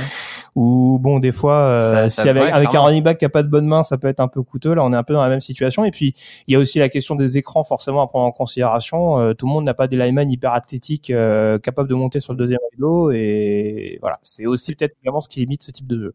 C'est Kevin Renaudet, hein, je crois, dans notre équipe euh, sur le chat interne, qui nous disait, euh, je qui maintenait que le jour où une équipe NFL se doterait d'un coach de rugby, euh, elle pourrait essayer de- d'introduire des choses comme ça Et- Ouais. et, être efficace.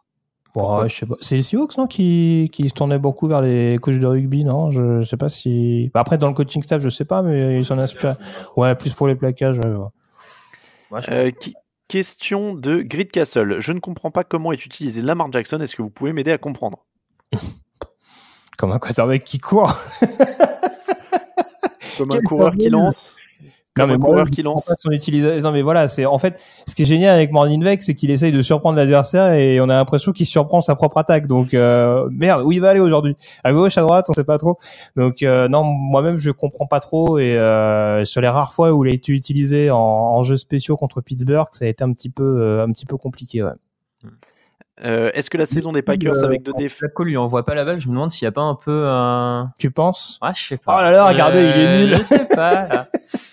je sais pas, il est, il est wide open. Ah, c'est pas le genre de tout, Flacco ça. euh, Ça c'est pas le genre de Flacco. Ouais. Rivalité interne. Ouais. Euh, donc Grid Castle toujours. Est-ce que la saison des Packers avec deux défaites où ils ne sont pas loin, Rams et Pats n'a pas été gâchée par des trades et les cuts dans l'effectif et que leur manque-t-il Bon, ça on en a pas mal parlé hein, du coup au niveau Mm. du coaching notamment et en effet les, les trades et les blessures les ont pas aidés.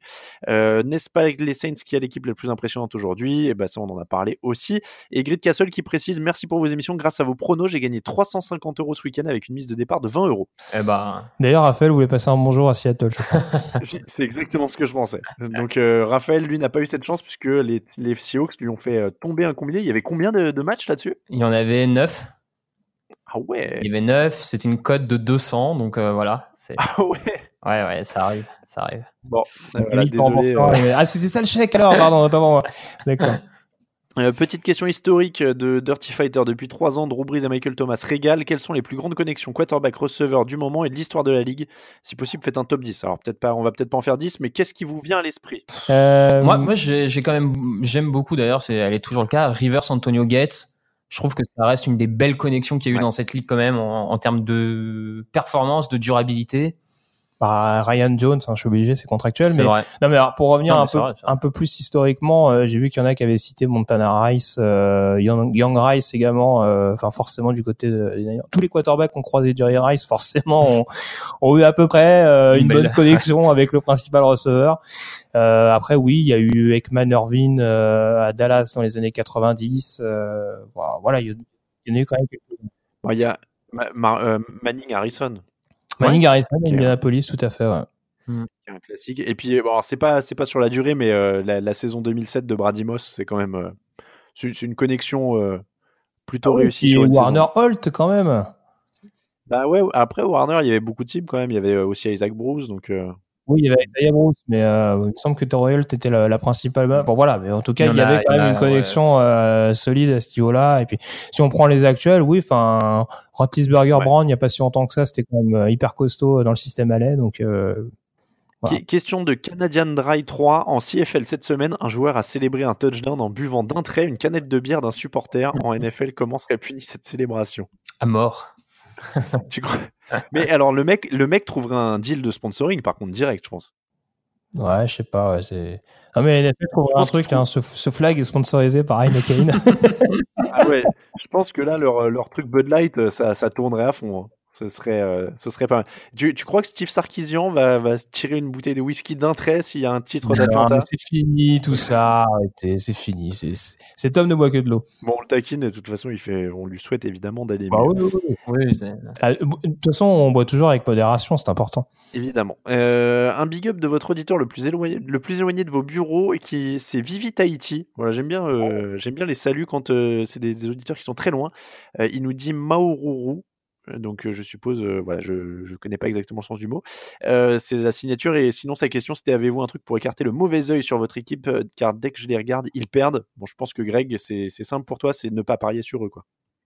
Oui, bah visiblement, c'est la seule solution que j'ai trouvée. Donc, euh, messieurs, Tyson Hill euh, peut-il être le futur quarterback des Saints ou ne sera-t-il seulement qu'un couteau suisse, quarterback, running back, retourneur? Selon les cas, c'est une question de tu bluffes Martoni. Non, Est-ce il... qu'il va prendre la suite ou est-ce qu'il restera dans le même rôle? Non, non, il peut, il peut pas être le quarterback titulaire de Saints. Il y a aucune raison. En plus, si Bridgewater est venu, peut-être que les Saints ont quand même l'idée de l'utiliser dans les années à venir. après, Woodwater est free agent à la fin de la saison. C'est vrai hein. aussi, Mais, ouais. mais, Bon, mais on est d'accord. premier temps, Ils l'ont ouais. pas, ils l'ont pas tradé. J'ai du mal à concevoir qu'ils l'aient Et tradé puis pour franchement, euh, il est tellement efficace pour le moment dans ce rôle de couteau suisse. Enfin, clairement, il va. Enfin, je vois pas pourquoi Peyton le garderait pas dans les années à venir dans ce rôle-là. Et puis, et puis, il y avait souvent des questions sur sa lecture, notamment. Euh, là, il y a eu beaucoup sur sa mobilité Ouais. et sur son côté, justement, pour surprendre l'adversaire. Quand il sera scouté par les coordinateurs défensifs et qu'il faudra faire du Drew Brees, si tant est qu'on puisse faire du Drew Brees aussi facilement, euh, à mon avis, ça va peut-être se gâter un petit peu pour lui. Allez, deux dernières, il y en a une pour Raphaël, c'est une question de club. Pour les Giants, faut-il signer un quarterback déjà en NFL, free agency ou trade, la saison prochaine, ou en drafter un autre au risque qu'ils mettent quelques années avant d'être au top et au risque d'avoir un Barclay moins performant et un Odell Beckham qui décide de partir euh, Si c'est un quarterback euh, déjà en NFL, auquel pensez-vous Et parmi les futurs candidats à la draft, à qui pensez-vous? Raphaël, tu veux reconstruire comment? Je sais. Euh, si c'est parmi les, les quarterbacks des gens en NFL, euh, les Giants pourraient regarder du côté de Bridgewater avec Non, le, le mais disait, il est non. free agent. Shermer l'a un peu coaché. Pourquoi pas? Tu penses à un autre nom Non, non, je pense pas à Si, l'autre si, tu nom, penses non, à un non. autre nom. Euh, Si je te dis Madoff, tu penses à un autre non, nom non. Hors de question, je ne prononcerai Sam pas nom. Bradford qui a donc été coaché par Shermer à Saint-Louis, Non. à Saint-Louis, à Philadelphie Non, non, et à Minnesota. non, non, non. Ouais, Une quatrième équipe, ce serait tellement beau. Non. Sam Mm. Bradford aux Giants, je l'annonce en exclusivité sur ta. Euh, Raphaël, euh, tu m'as dit, euh, tu m'as dit Bridgewater. Euh, Est-ce que Derek Carr a essayé d'aller le choper à Auckland si c'est le, le grand ménage? Je je sais pas. Euh, ça coûte très cher. Moi, j'ai pas toujours été un grand fan de Carr, donc euh, j'ai pas j'ai pas trop d'avis sur euh, sur Allez. On termine alors avec la question d'Alexandre Nico. Après avoir lu votre papier sur les receveurs d'Atlanta, sauriez-vous faire un top 5 des groupes de receveurs NFL cette année? On rappelle que Julio Jones disait qu'ils ont le groupe de receveurs ultime, je crois, c'était sa tournure de phrase. Bon, Mm. Julio Jones, Calvin Ridley et Mohamed Sanou, c'est clair que ça se place là. Ouais. Moi, je vois pas grand-chose au-dessus. J'aime Euh, bien, derrière- j'aime bien les squads de Tampa, moi. Evan, Mike Evans, Ouais, ouais. Jackson, ouais, c'est pas mal. c'est pas mal c'est depuis pas le mal, début de la saison. Euh, après, euh, bon, à Pittsburgh, ça reste quand même assez costaud. Oui, Juju Smith-Schuster euh, avec Antonio Brown et Darius Howard Bay. Là, on est juste sur receveur, hein, on prend pas les tailles. Ah oui, pardon. bah oui, bah. Ah, et si on pinaille, si on pinaille. Bah, j'ai pas- J'ai pas mis les receveurs dans le papier en fait sur les. Bills et Thielen, ça reste, euh, ça reste pas mal aussi. Ah, les, Oui. ouais, ouais. Les Patriots, Gordon, Edelman, c'est solide. C'est pas les plus flashy, mais moi, je trouve ça quand même assez solide. Et puis les Rams, on en parlait au début de la saison, euh, les Rams avec Cooks, Cup et euh, Ouais. j'ai oublié le troisième, bien sûr, Woods. Ouais. Mais c'est vrai que c'est vrai que Thielen Dix c'est fort, d'autant qu'il y a la Con Treadwell derrière quand même en complément. Voilà, Je pense qu'il je voulais pas solidifie l'ensemble. meilleur receveur statistiquement de Minnesota, de Minnesota ce week-end et c'est aussi ce qui a fait pencher la balance pour les Vikings, on l'a pas dit tout à l'heure. Clairement, je pense que ça s'est joué là et c'est vraiment lui qui est le ciment de ce groupe et qui, qui les porte euh, vraiment dans le top 5. quoi. Euh, messieurs, on va terminer cette émission avec le match du jeudi et pour une fois, on a un très beau match avec deux équipes dans un bilan très très positif, ce qui est rare. Steelers 5 victoires, 2 défaites, 1 nul. Panthers 6 victoires, 2 défaites. C'est un très très gros choc. Euh, ça pourrait même être un Super Bowl dans quelques mois. Hein, c'est pas farfelu de le penser. Pittsburgh et Carolina qui sortent d'une victoire de division. On peut dire que les Panthers sont une équipe un peu inspirée de l'état d'esprit des Steelers ou je fais fausse route? Allez, Raphaël, je non, j'ai j'ai essayé de. Euh, non, c'est pas faux, ça me semble. Avec une défense qui peut être solide, avec euh, du jeu au sol, avec un Ouais, quarterback oui, grand et oui, costaud. dans, dans l'idée, euh, avec pas mal de, de choix de draft euh, côté défense ces dernières années, une confiance maintenue à Ron Rivera même quand ça a été difficile, qu'à un moment il était annoncé aux portes euh, du licenciement.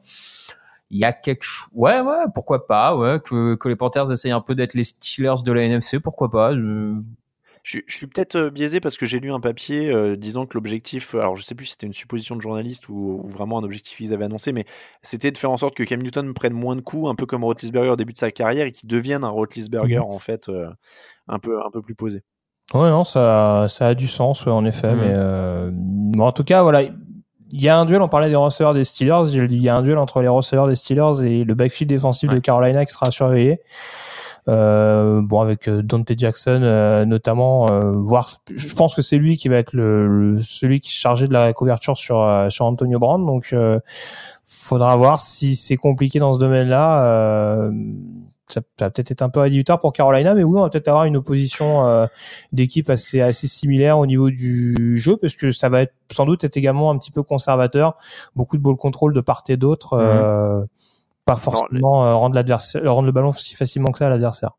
Avant de vous donner, euh, vous demander votre pronostic, je vais vous donner une stat, moi qui m'a euh, un peu étonné, c'est qu'il y a une énorme différence sur le ratio de turnover. Carolina est à plus 8, Pittsburgh est à moins, à- est à moins 3 sur les ballons perdus. Bah, ils sont beaucoup tributaires de leur premier match à Cleveland, hein, Ouais. où, euh, où ils avaient fait des, des cadeaux en cascade, mais Ils euh, perdent 6 ballons, je crois, sur le premier match. oui, de... il me semble aussi, ouais. Enfin, bon, l'écart aurait été conséquent aussi, mais euh, hmm. c'est c'est sûr qu'ils vont traîner ça comme un boulet pendant un petit moment cette saison. Donc euh, là contre Carolina, faut clairement pas, euh, faut clairement pas se louper et perdre de ballon. Je disais que Roethlisberger n'avait pas été hyper impressionnant contre euh, contre Baltimore. Je pense qu'il faudra surtout que c'est à surveiller. Alors, je, je pense pas que son épaule soit aussi douloureuse que ça parce que derrière il est revenu. Attention, attention, quand même, que Carolina est capable de mettre la pression. On avait encore trois sacs ce week-end pour Mario Addison, donc euh, il peut se faire secouer un petit peu quand même. C'est pas la première fois que Ben Roethlisberger face aux Ravens fait un peu un se blesse un peu, sort sur un snap, revient derrière, finit le match. La comédie Big Ben, c'est ce que tu veux dire Ouais, c'est pas la première fois qu'il le fait celle-là et qui revient derrière poignarder euh, Baltimore. Mais de toute façon, on sait que c'est pas le meilleur quarterback de la draft 2004, Raphaël Dacopa. hein, on le sait déjà. Tu, tu, lui diras en face euh, la prochaine fois qu'il vient à Londres qu'il qu joue. Ouais, euh, je suis pas sûr. bon, pronostic. Pittsburgh, Pittsburgh pour moi. Ça Pittsburgh aussi. C'est en Pennsylvanie. Ça se joue.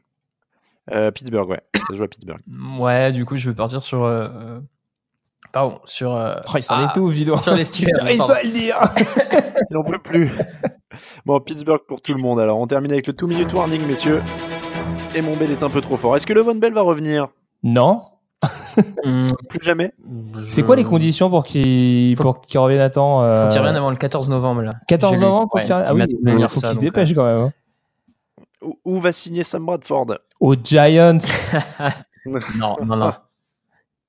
Euh, Baker Mayfield pense que le sur le talent, Patrick Mahomes aurait dû être numéro 1 de la draft devant Miles Garrett. Est-ce que euh, vous êtes d'accord ou alors est-ce qu'il refait l'histoire et que c'est trop facile à Il refait l'histoire. Oui, et puis enfin, il déclame. à part se brouiller avec son coéquipier, je vois pas l'intérêt, mais bon. Et puis enfin, messieurs, Hugh Jackson juge son licenciement prématuré. Et vous? Ouais. Moi, je suis, moi, je suis à 33 matchs près. Je trouve qu'on l'a jugé de manière impérative. Non, mais votre silence. Des fois, il faut le savoir laisser vivre le silence pour donner une réponse. et, votre silence a tout dit.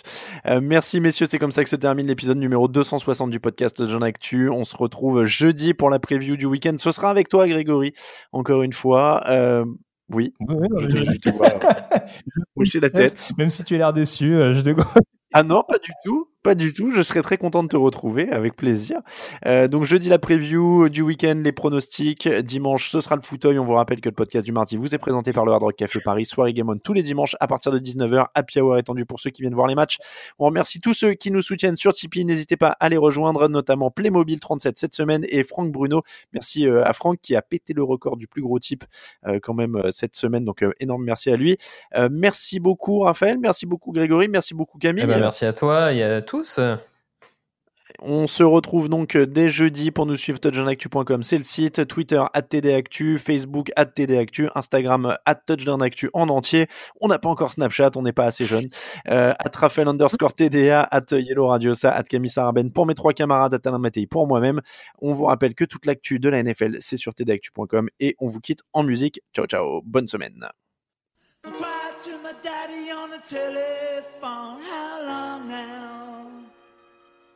Till the clouds unroll and you come on the line well But the shadow still remains in your descent, your descent